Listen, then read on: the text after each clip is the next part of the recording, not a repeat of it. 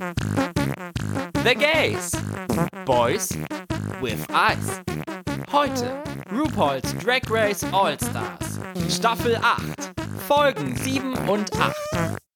Hallo, hallo, hallo und herzlich willkommen zurück bei The Gays. Boys with Eyes, dem einzigen deutschen RuPaul's Drag Race All-Stars Recap Podcast mit mir Max und mit Gio. Hallo Gio, ich begrüße dich sehr herzlich. Hallöchen.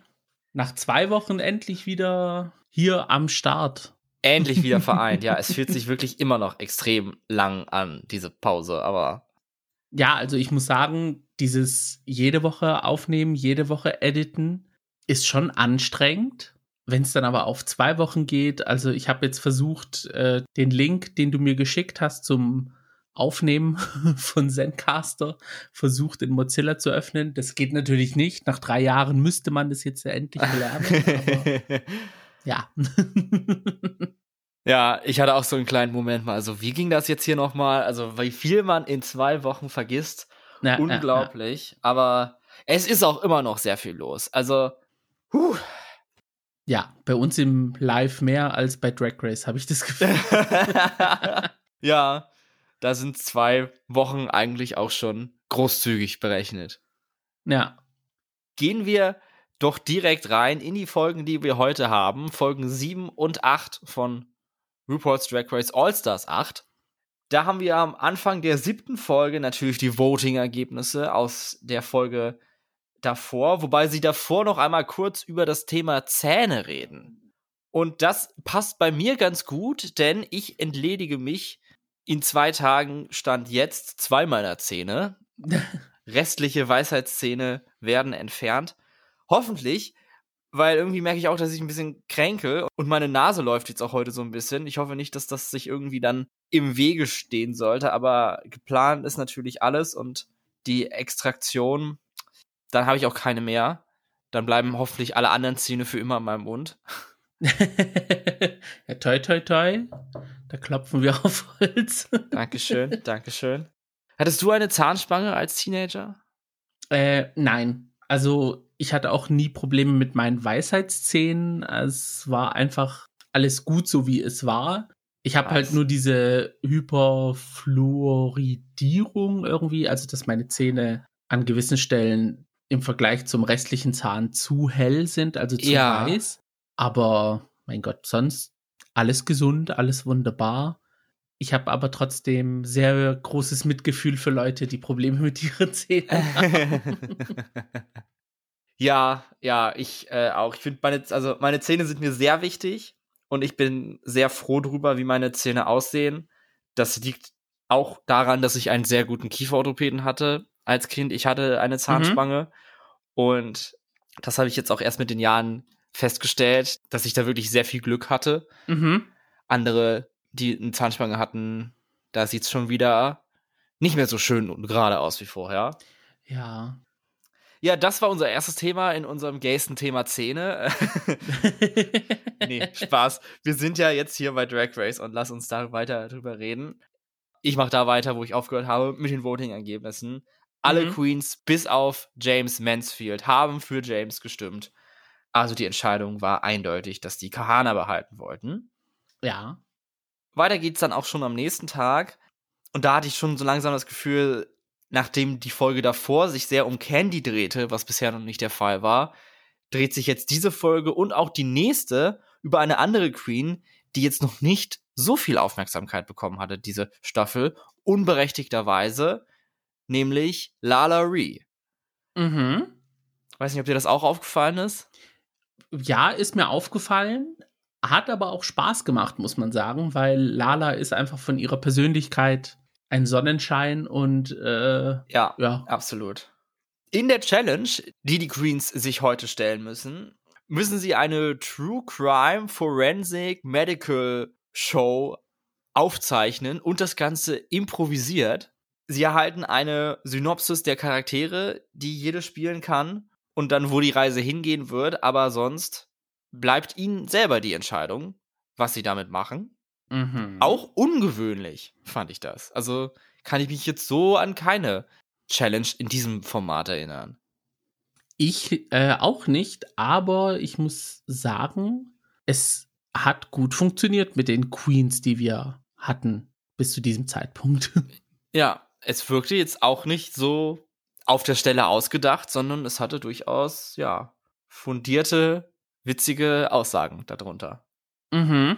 Und auch an sich, wie der Flow der Sendung war. Also es war sehr gut produziert. An sich muss ich ja auch ehrlich sagen, so komplett war es eine meiner Lieblingsfolgen bis jetzt. Oh. Aber generell über die Folgen möchte ich noch zum Schluss nochmal reden, falls es uns einfällt und wir darüber reden. und noch Zeit haben. Ja, dann möchte ich dann nochmal so so ein kleines Resümee ziehen. Mhm. Gut, na dann hopp hopp. Die Queens dürfen sich ihre Rollen selber aussuchen und das führt wieder zu ein paar Unstimmigkeiten. Alexis Michelle hat zwei Favoritenrollen. Davon möchte eine unbedingt Lala Ree bekommen, die auch zugegebenermaßen sehr gut auf diese Beschreibung passt, was auch Alexis erkennt und sie überlässt Lala dann ihre Rolle, oder diese Rolle eher gesagt. Dann denkt sie sich, ja gut, dann kann ich ja die andere nehmen. Aber da hat sie die Rechnung nicht mit Candy Muse gemacht, die auch diese Rolle haben will, also die zweite, und da auch nicht locker lässt. Auch alle sehr offensichtlichen Beeinflussungsversuche von Alexis wirken bei Candy nicht. Und bevor die Situation dann komplett eskaliert, sagt Alexis, okay, dann nehme ich halt die übrig gebliebene Rolle und Candy erhält, in Klammern, erneut ihren Willen, was die Rollen angeht.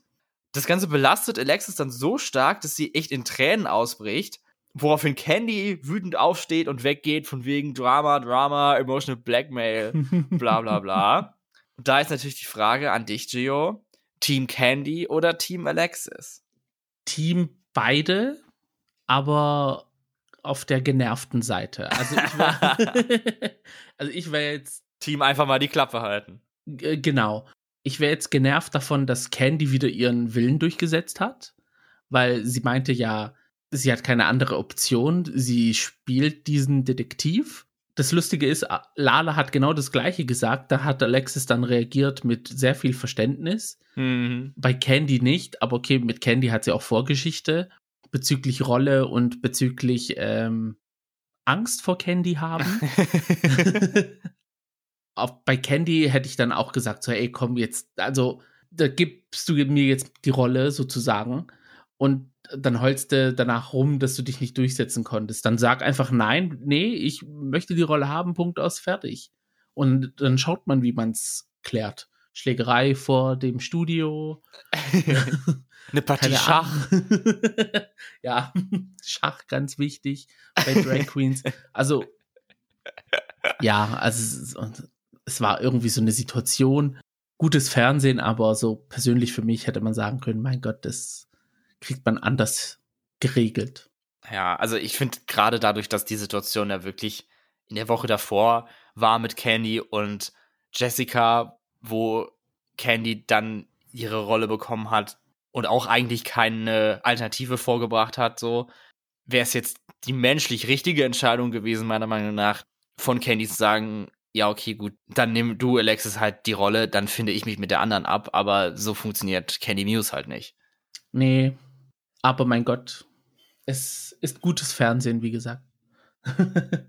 ja, und warum Candy da nicht nachgeben wollte, können wir ja gleich nochmal besprechen, wenn wir über das Format reden. Weiteres Drama gibt es aber auch noch mit Kahana Montrese, die so gar nicht glücklich ist, einfach über die gesamte Challenge. Wieder eine Acting-slash-Comedy-Challenge. Und sie hat schon so weit damit abgeschlossen und hat gesagt, ja, ich werde dir das eh nicht gut machen können. Das ist einfach nicht meine Stärke, dass sie bereit ist, ihre Koffer zu packen. Naja, war es jetzt tatsächlich oder? I mean, okay, wir kennen ja mittlerweile das Format Drag Race. Und wir wissen, es funktioniert mehr auf Comedy als auf alle anderen Talente. Ja. Es ist zwar schön und gut, dass man diese Talente hat, aber im Endeffekt, RuPaul will lachen, die Leute wollen gutes Entertainment haben und das schafft man halt hauptsächlich und nicht nur primär, aber hauptsächlich durch Comedy. Dass man dann jetzt, wenn eine Acting Challenge kommt, dann sagt, nee, das spielt mir nicht in die Karten, ich gehe jetzt. Ja, da müssten sehr viele andere Queens auch von alleine gegangen sein in den letzten Staffeln. Also es hat für mich so ein bisschen keinen Sinn gemacht. Von Kahanas Seite aus, okay, ja, mein Gott, es war halt wieder so ein Ding, ja, ich lande schon wieder in den Bottom Two und ich laufe wieder Gefahr, eliminiert zu werden und dieses Mal scheint es dann auch soweit zu sein. Und da wollte sie sich halt, glaube ich, nicht die Blöße geben, von RuPaul eliminiert zu werden und wollte on her own terms die Show verlassen. All das führt zu einer unprecedented Situation. Und zwar, dass RuPaul die Queens nochmal zu der ersten Runde vor dem Fernseher versammelt, wo sie dann am Anfang der Folge mal steht und sie erklärt, was die Challenge ist. Und RuPaul gibt den Queens so einen aufbauenden Pep-Talk. Und so haben wir Ru wirklich selten erlebt. So hat es sich auf mich sehr real und ungeskriptet angehört und angefühlt.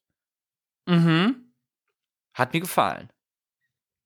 Ja, also ich muss jetzt sagen, wäre ich jetzt Kandidat, wäre es mir ein bisschen peinlich, dass ich so zurechtgewiesen werde.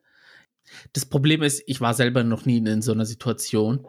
Ich sehe es aber so, wie Lala es gesagt hat. Ich bin hier, um Spaß zu haben und mein Bestes zu geben, aber primär, um Spaß zu haben. Also, man sollte das Ganze jetzt nicht so ernst nehmen.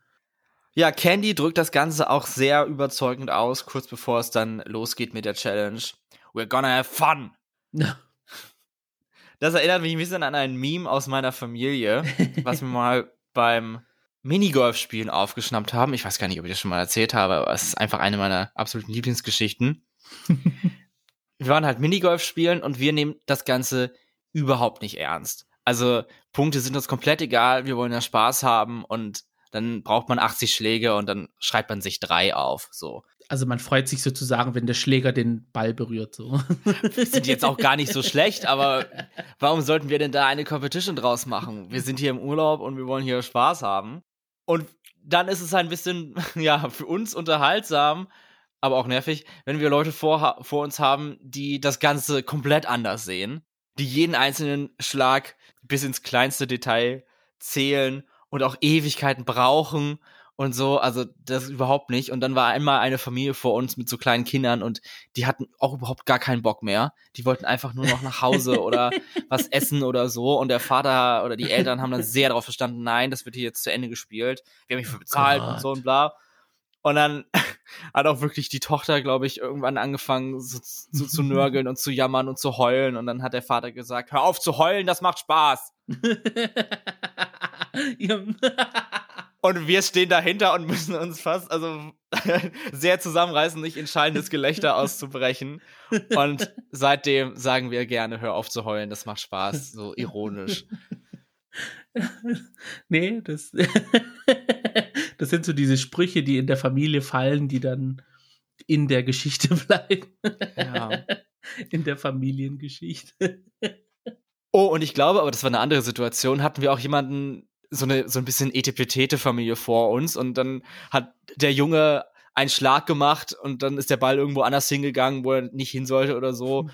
Oder zu kurz oder irgendwas und dann hat die Mutter oder der Vater gesagt, nein, das musst du noch mal schlagen. Auch in so einem Ton, als wäre das hier jetzt die Olympischen Spiele oder was auch immer. Also, ja, vor allem beim Minigolf. Beim Minigolf, genau. Märchen-Minigolf im Centerpark bis Springer Heide. No Sponsor, aber wäre ich bereit für. I love it. Liebtest du auch die Challenge Forensic Queens? What had happened to Little Pound Cake? Ja, also es war wirklich eine sehr gute Challenge. Also ich habe ja schon gesagt, dass es sehr gut produziert ist, äh, worden ist, das Ganze. Die Charaktere mochte ich, bis auf Alexis ihren Charakter. Aber sonst waren alle irgendwie gut dabei. Klar, okay, jetzt ein paar hätten ein bisschen ausgefleischtere Charaktere haben können, aber so an sich fand ich es eine runde Sache. Als ich dann gesehen habe, konnte ich sehr verstehen, warum niemand die Rolle haben wollte, die Alexis am Ende hatte.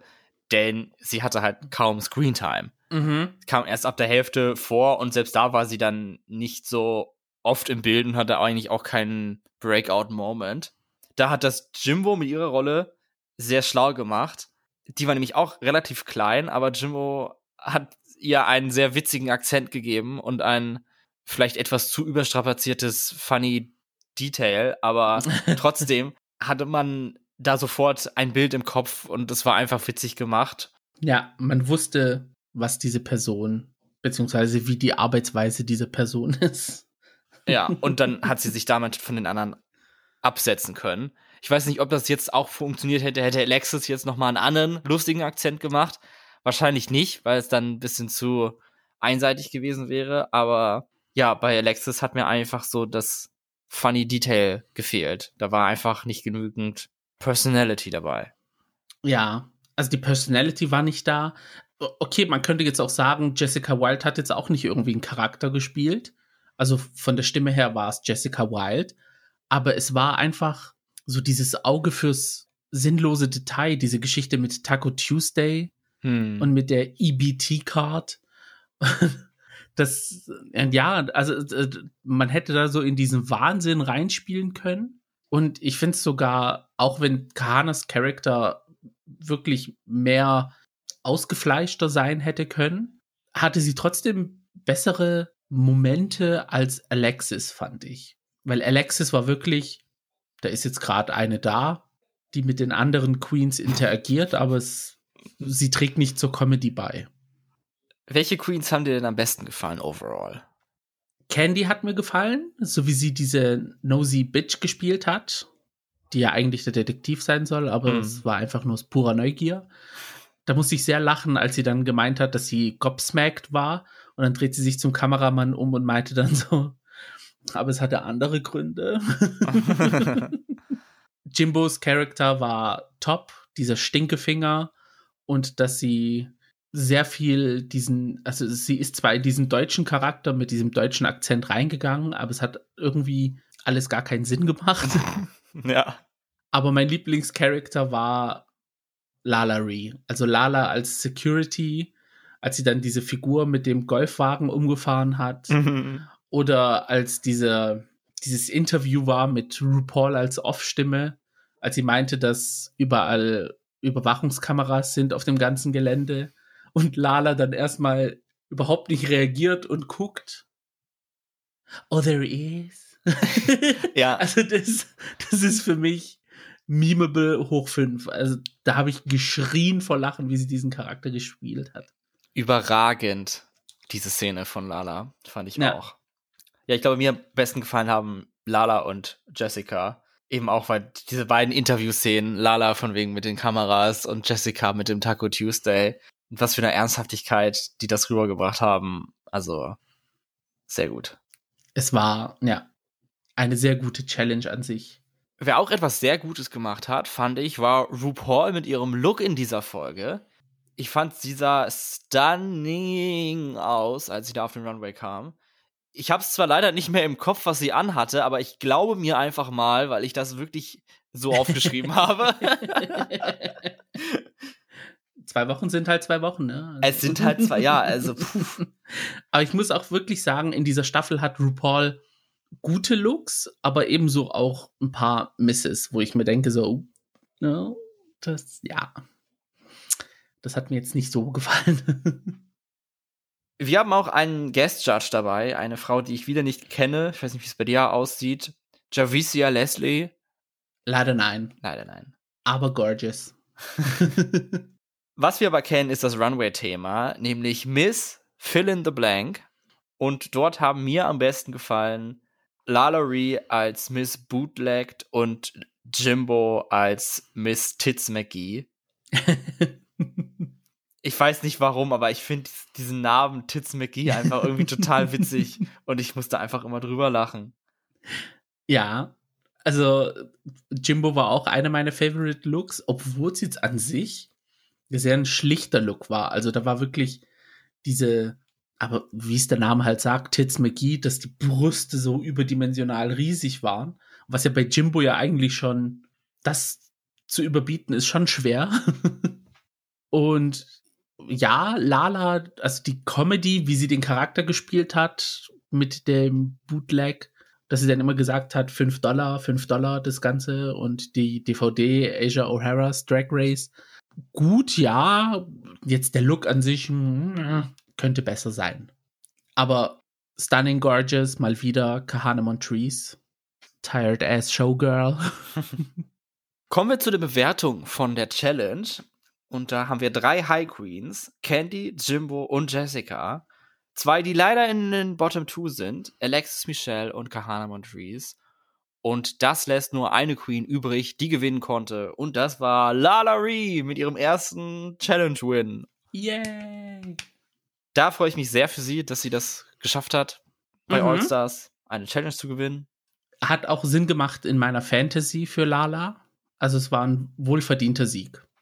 Und jetzt musst du mir noch mal kurz auf die Sprünge helfen, wenn wir jetzt zum Lip Sync Assassin kommen. Wie waren noch mal die Verwandtschaftsverhältnisse mit dir und ihr? Meine Zwillingsschwester, Deine Zwillingsschwester. Okay, Mhm. ich war mir nicht mehr sicher, ob ihr tatsächlich Schwestern seid oder nur Cousinen in Anführungsstrichen. nee, nee, Cousinen habe ich genug. Georges ist meine Zwillingsschwester. Ein Ike. Erneut begrüßen wir ein Season 14 Girl und das ist Gios eineige Zwillingsschwester Georges. Einfach gorgeous. Lala und Georges müssen antreten zu dem Song About Damn Time von äh, Lizzo. Ich bin ja so ein bisschen auf dem Kriegsfuß, was Lip-Sync-Songs von Lizzo angeht bei Drag Race. Denn ich bin der festen Überzeugung, dass es bisher nur ein einziges gutes Lip-Sync gab zu einem Lizzo-Song. Und das war in All Stars 6 Ginger Minch gegen Mayhem Miller zu Where's My Phone oder wie der Song heißt. Mhm. Das fand ich war der einzig gute. Alle anderen sind immer so ein bisschen äh, irgendwas. Hm, das zündet hier nicht so richtig. Aber vielleicht muss ich meine Meinung jetzt überdenken, weil mir hat insbesondere Lalas Auftritt sehr gut gefallen. Sie hat dem Song die richtige Energie gegeben Mhm. und ich fand es dann auch nicht besonders schwer, eine Siegerin für mich auszuwählen. Ja, so ging es mir auch. Also ich fand, Lala hat den Song perfekt umgesetzt, hat ihm die richtige Energy gegeben. Und bei Georges hatte ich so ein bisschen das Gefühl, ja, ich bin hier, um mein Drag zu zeigen, dass ich noch lebe, einen Check abzucashen. Und dann gehe ich wieder. Ja, es war so ein bisschen lackluster, sage ich mal. Ja, irgendwie kam es mir so vor, als würde sie da so ein bisschen zurückhalten, aber vielleicht findet sie Lizzo-Songs auch nicht so gut zum Lip-Sinken. Es kann auch sein, weil Lizzo-Songs sind ja so Feel-Good-Songs und die haben schon so einen gewissen äh, Mid-of-the-Road BPM. Also es ist jetzt nicht irgendwie so High Energy. Und da glaube ich, ist es auch irgendwie so schwer zu lip-sinken, wenn man nicht jetzt irgendwie so wie Ginger Minch bei Where's My Phone so richtig in die Vollen geht. Aber Mayhem Miller hat das Lip-Sync ja auch gut Ja, da hat sie ja auch gut mitgehalten. Also ich glaube, es ist so ein spezieller Fall, welche Queens das machen können und welche nicht. Lala gewinnt dieses Lip-Sync offiziell und hat sich dann, so wie die Gruppe auch, für eine Queen entschieden zu gehen und das ist Kahana Montrese nach ihrem 50. Mal in The Bottom. Offiziell das vierte Mal, aber gefühlt das 50. Jahr.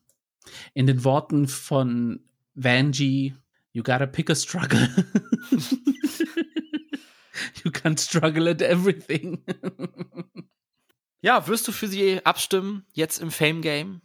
ich muss ehrlich sagen, jetzt mit dem ganzen Drama außen vor gelassen, für mich hat sie wirklich das beste Paket bis jetzt abgeliefert bei Drag Race. Jetzt kommt es darauf an, wie es mit dem Looks aussieht für die nächsten Wochen. Also sie ist ein guter Contender, dass sie meine Stimme bekommt.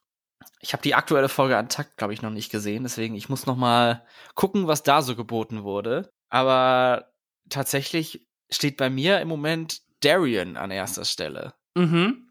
Irgendwie fand ich ihre Looks, die sie jetzt gezeigt hat, nachdem sie ausgeschieden ist, sehr ansprechend. Darren ist da auf Platz zwei bei mir. Sie hat nämlich auch stabile Looks abgeliefert. Also da war sie richtig gut dabei beim Designen für diese Staffel. Welche Queen aus Folge 8 zum Fame Game hinzustößt, werden wir gleich erfahren. Dafür wollen wir natürlich erst über Folge 8 reden.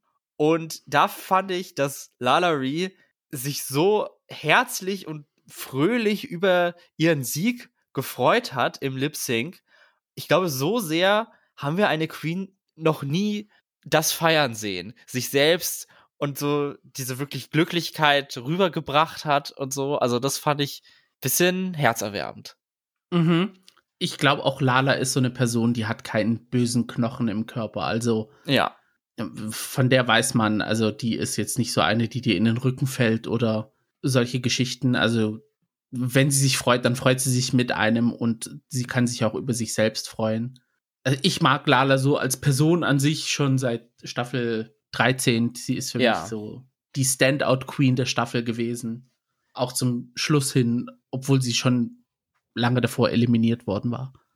Ich erinnere mich und die Geschichte hat dir echt recht gegeben. Ja. Alexis wurde ja von ihr vor der Eliminierung gesichert. Sie hätte ja auch Alexis nehmen können. Hat sie aber nicht. Und daraufhin sagt ihr Alexis, dass sie so dankbar ist und für den Rest ihres Lebens das nicht vergessen wird, was sie für sie getan hat. Und was hier gezeigt wurde, das nennt sich im Fachjargon Foreshadowing.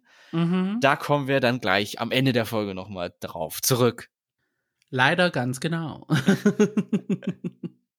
Side Note, auch die anderen Queens haben sich für Gehana entschieden. Also Alexis hat diese Folge auf beiden Seiten überlebt.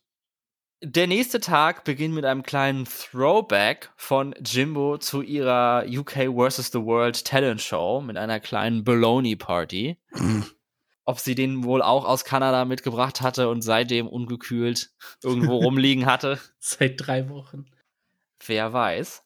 Die Challenge hier ist nicht die Talent Show, sondern eine Sewing Challenge aus einer Box voller Dinge, die an eine vergangene All-Stars-Gewinnerin erinnern sollen, müssen die Queens ein Outfit machen, was typisch für sie selbst ist. Und als Gewinnerin der letzten Folge darf Lala Ree die Boxen dafür verteilen.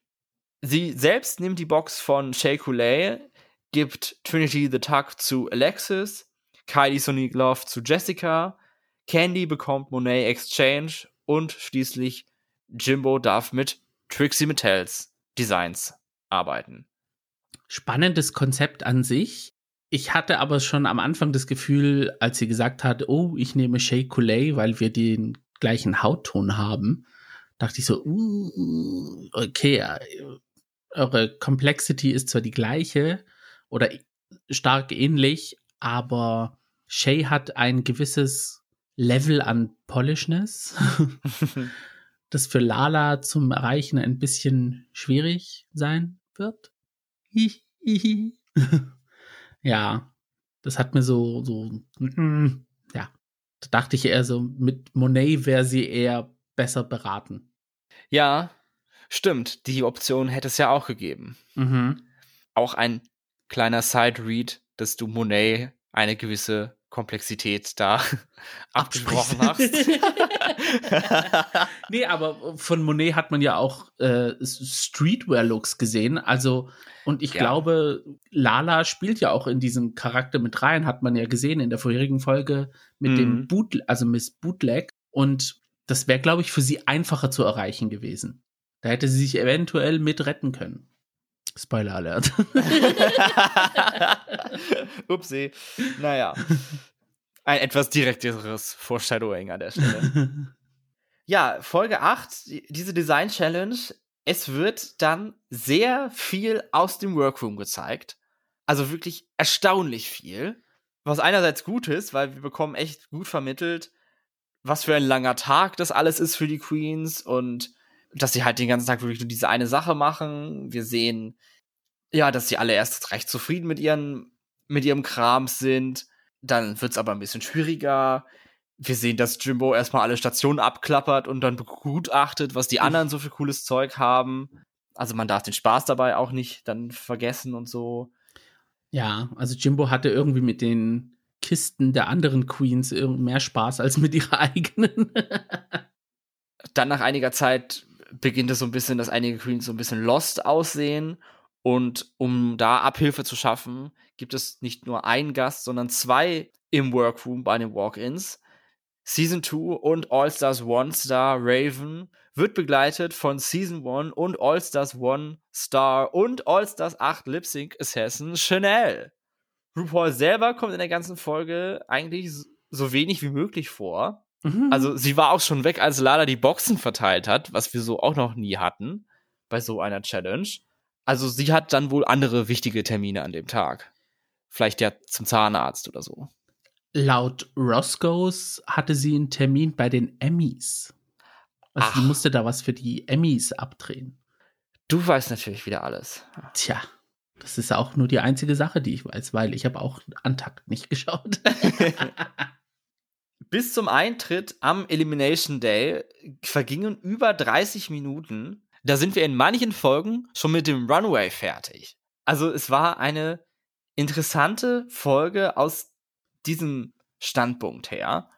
Und da wollte ich auch mal fragen, wie du das so fandest, dass das alles sehr ausführlich erzählt wurde hier.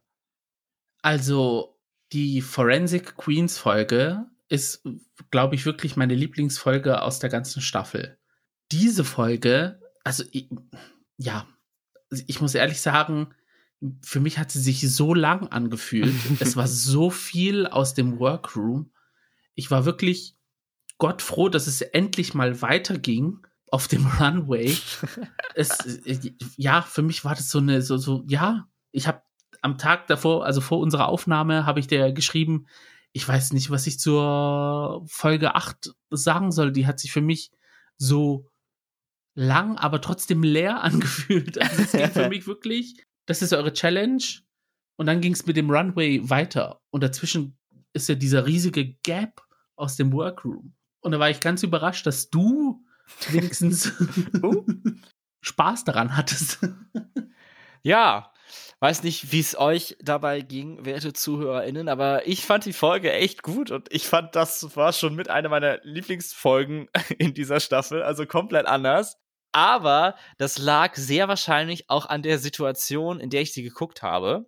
Denn ich war das ganze Wochenende mal wieder unterwegs und in vielen Zügen und da war ich auch geplagt von Zugausfall und längere Fahrten als geplant und dann der letzte Zug, den ich genommen habe Richtung nach Hause, war schon mega voll, als wir eingestiegen sind und es gab am Anfang auch keine Sitzplätze und ich hatte mir halt vorgenommen, weil ich sonst nicht geschafft hätte, auf dieser Fahrt gucke ich dann die Folge Drag Race, hab die auf, runtergeladen auf meinem Handy und dann Laptop auf dem Schoß, Handy auf dem Laptop und dann gucke ich das an und schreibe dabei mein Skript. Was aber natürlich nicht geht, wenn ich gar nicht sitzen kann.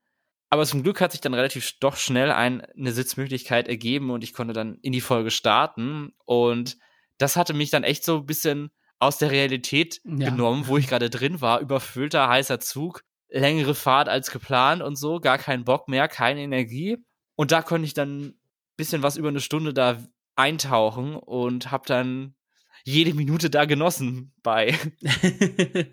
dann ist es verständlich, aber ich übermüdet zu Hause auf der Couch, da war's, ja. Da wünscht man sich, ich könnte jetzt auch was anderes machen. Jetzt mal zack, zack hier. Ja, da hat man sich die 40 Minuten wieder zurückgewünscht als Folge.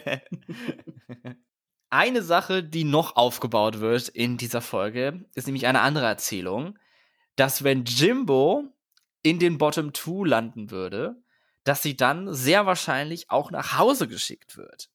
Weil sie ja mit drei gewonnenen Challenges eindeutig am ersten Platz ist, was das Ranking angeht.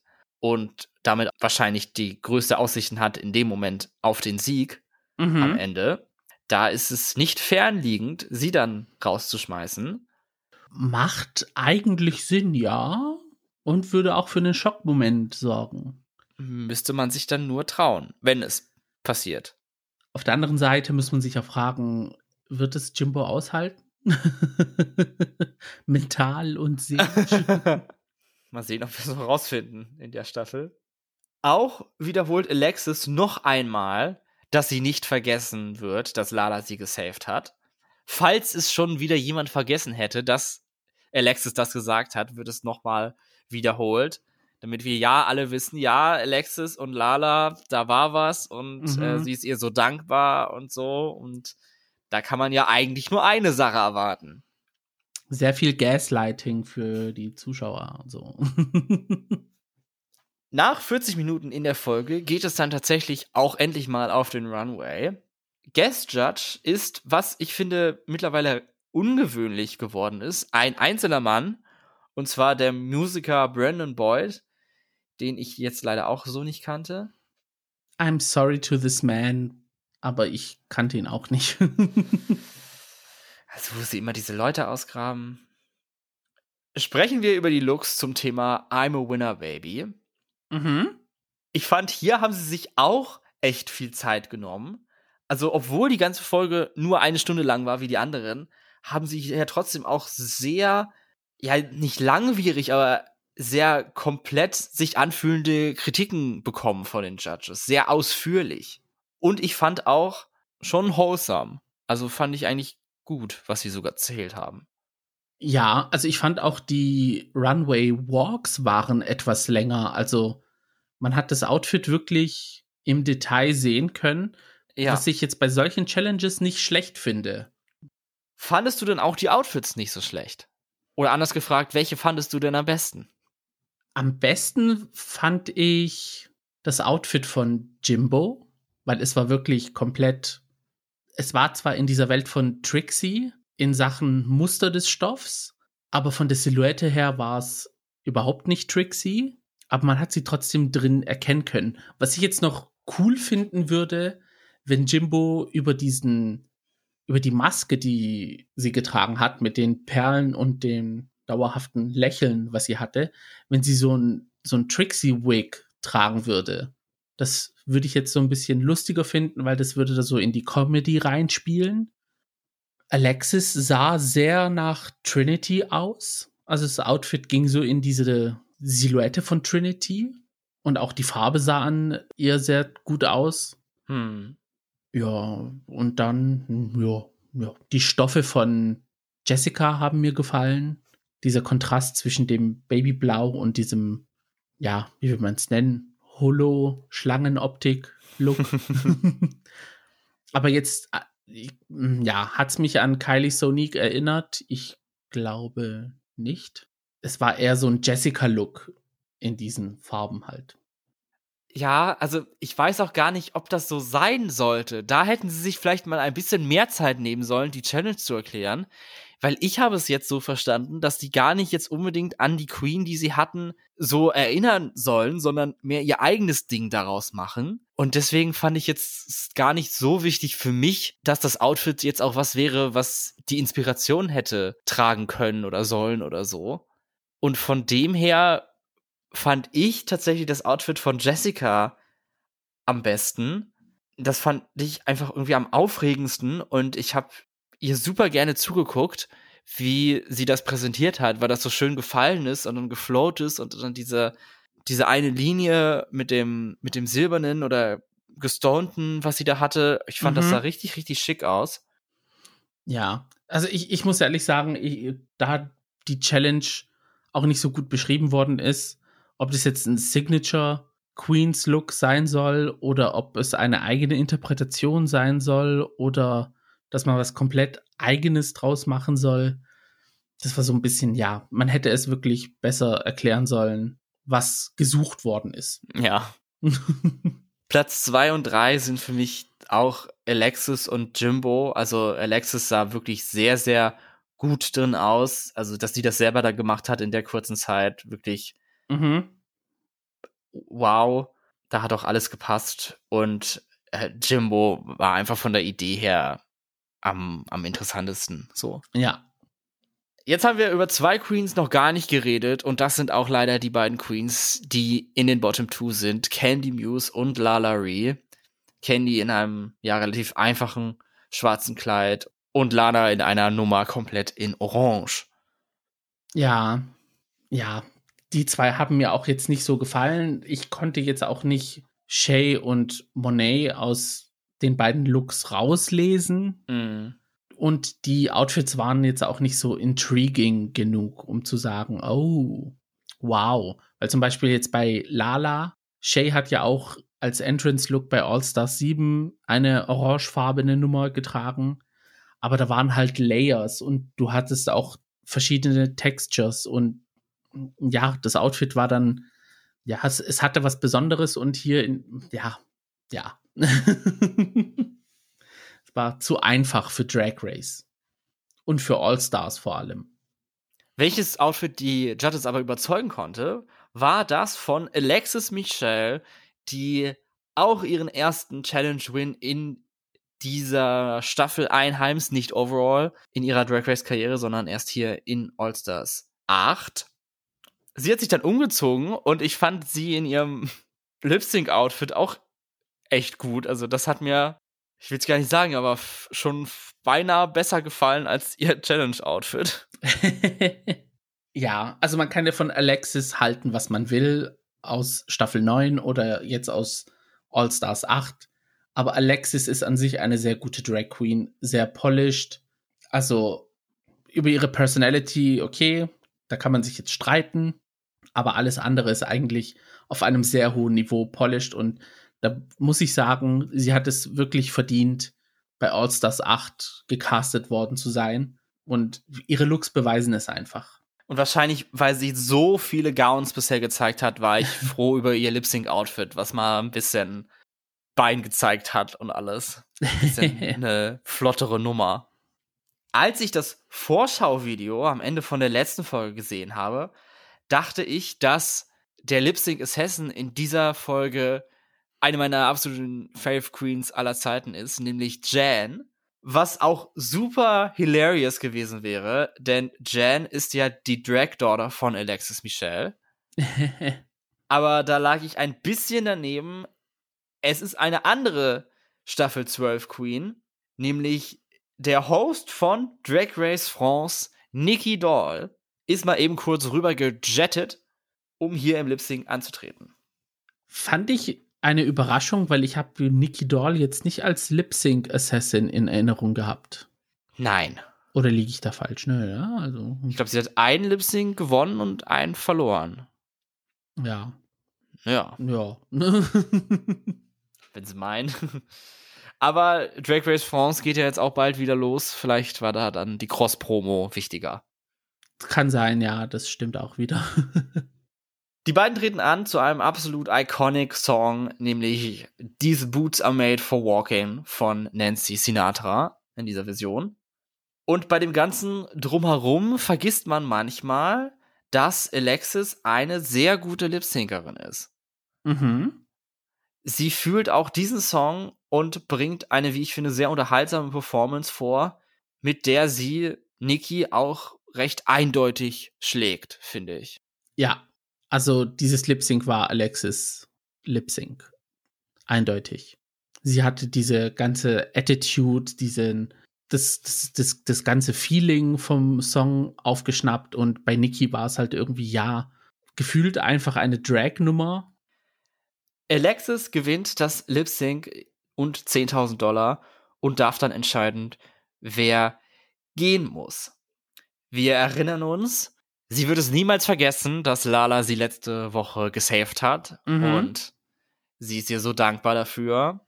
Auf der anderen Seite haben wir Candy, die sie jetzt schon mindestens einmal zum Wein gebracht hat in dieser Folge, mit der sie einige Konfrontationen hatte. Ja über die Staffel hinweg terrorisiert hat im Workroom.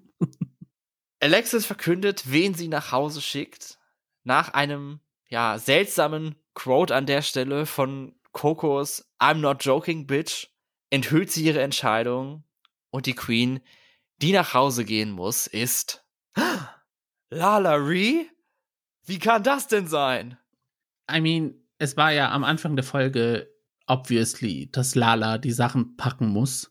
Mich hat es ein bisschen schockiert, aber, dass sie diese Route fahren, denn ich habe Spoiler gelesen, dass Lala Ree es in die Top 4 schafft, aber so wie es aussieht, wird es nicht mal eine Top 4 geben, weil die Competition-Folgen gehen ja noch weiter.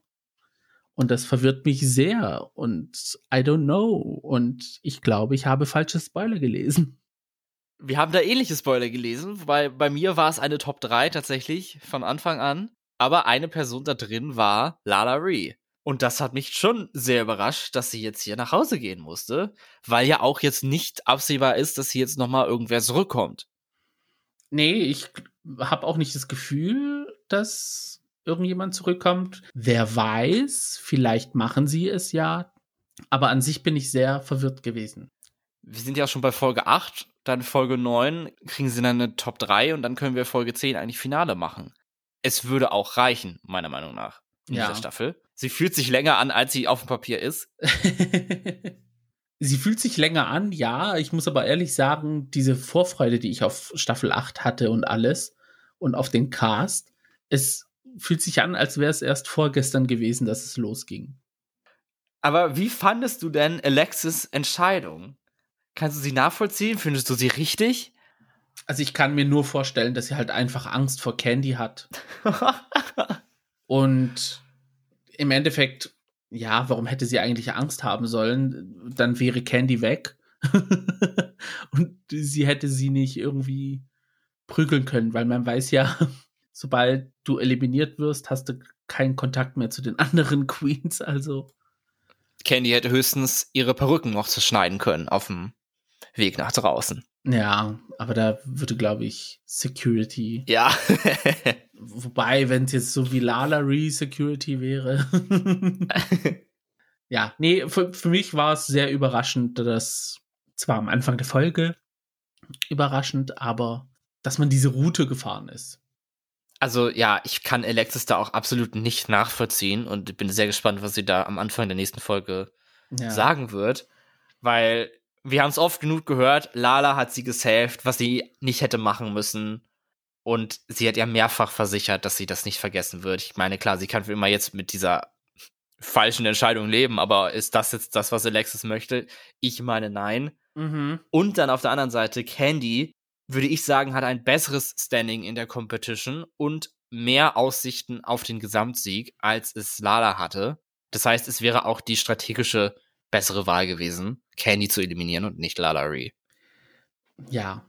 Also ich habe jetzt auch noch so einen kleinen äh, Reel gesehen auf Instagram, das der war aus Antakt. Da hat Alexis mit Candy gesprochen und da meinte sie zu ihr, also bei diesen Gesprächen, die sie mit den Bottom Two immer führen, und da meinte sie zu ihr, ich habe dir und anderen Queens am Anfang der Staffel eine Notiz geschrieben bezüglich der Top 4.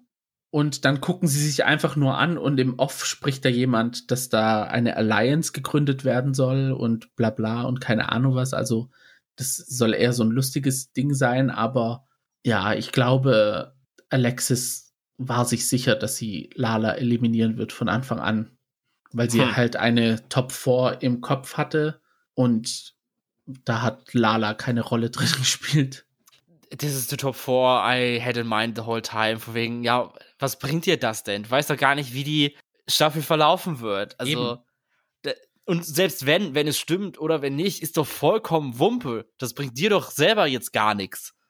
Ja, das, ja, äh, ja. schade. ja, schade um Lalari, weil ich hätte sie gerne weitergesehen. Ja, ich auch. Also für mich hätte sie im Finale gerne dabei sein können. Vor allem einfach, weil sie halt so eine Attitude im Workroom hat.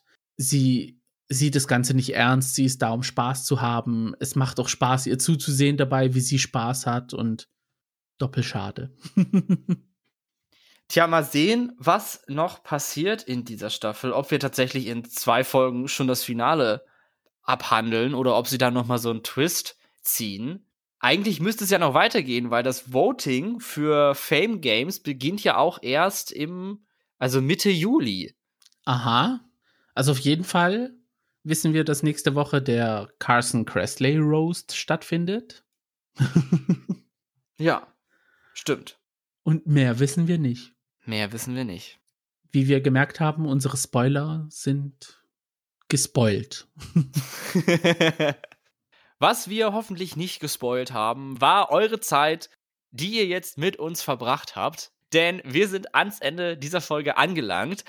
Bei dem Wort Ende klingelt was bei mir. Gio, wollen wir noch über diese eine Sache sprechen, die wir am Anfang angesprochen haben und ich schon wieder vergessen habe? Oder haben wir das schon gemacht?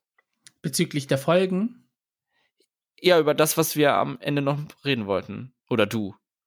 Ja, ich habe es zum Teil schon während der Folge gemacht, aber ich sag mal so, ich finde irgendwie All Stars 8 hat irgendwie so, ein, so, eine, so eine Berg- und Talfahrt bezüglich der Folgen. Also es gibt Folgen, die finde ich gut und dann gibt es Folgen, die sind so. Äh.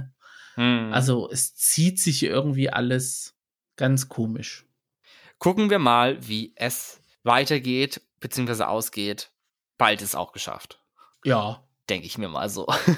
Glaube ich auch. auch geschafft ist diese Folge von The Gays. Vielen Dank, dass ihr wieder dabei wart. Wenn ihr uns gerne folgen wollt, dann könnt ihr das gerne machen bei Social Media. Unter dem Handle Gays Podcast findet ihr uns bei Twitter und bei Instagram für die neuesten The Gays News, was es da so gibt. Falls ihr uns eine E-Mail schreiben wollt, könnt ihr das gerne machen an die Adresse thegays at outlook.com. Ihr findet uns auch in eurem Podcast-Player unter The Gays und da könnt ihr uns gerne folgen, um eine Benachrichtigung zu bekommen, wenn freitags um 10 Uhr die Folge online kommt, die dann neu ist. Und wenn ihr schon in der App seid, dann könnt ihr uns ja auch eine 5-Sterne-Bewertung da lassen und einen Kommentar, wenn möglich. Sehr, sehr gerne. Und dann freuen wir uns darauf, wenn ihr auch hoffentlich wieder in der nächsten Folge einschaltet.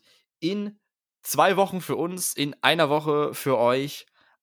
Am 14. Juli erscheint die nächste Folge von The Gays mit den nächsten beiden Folgen von Olzes 8. Ganz genau. Bis dahin erneut vielen Dank und habt eine schöne Zeit. Tüdelü. Mein Name ist Max. Mein Name ist Gio. Und das war The Gays. Macht's gut. Ciao.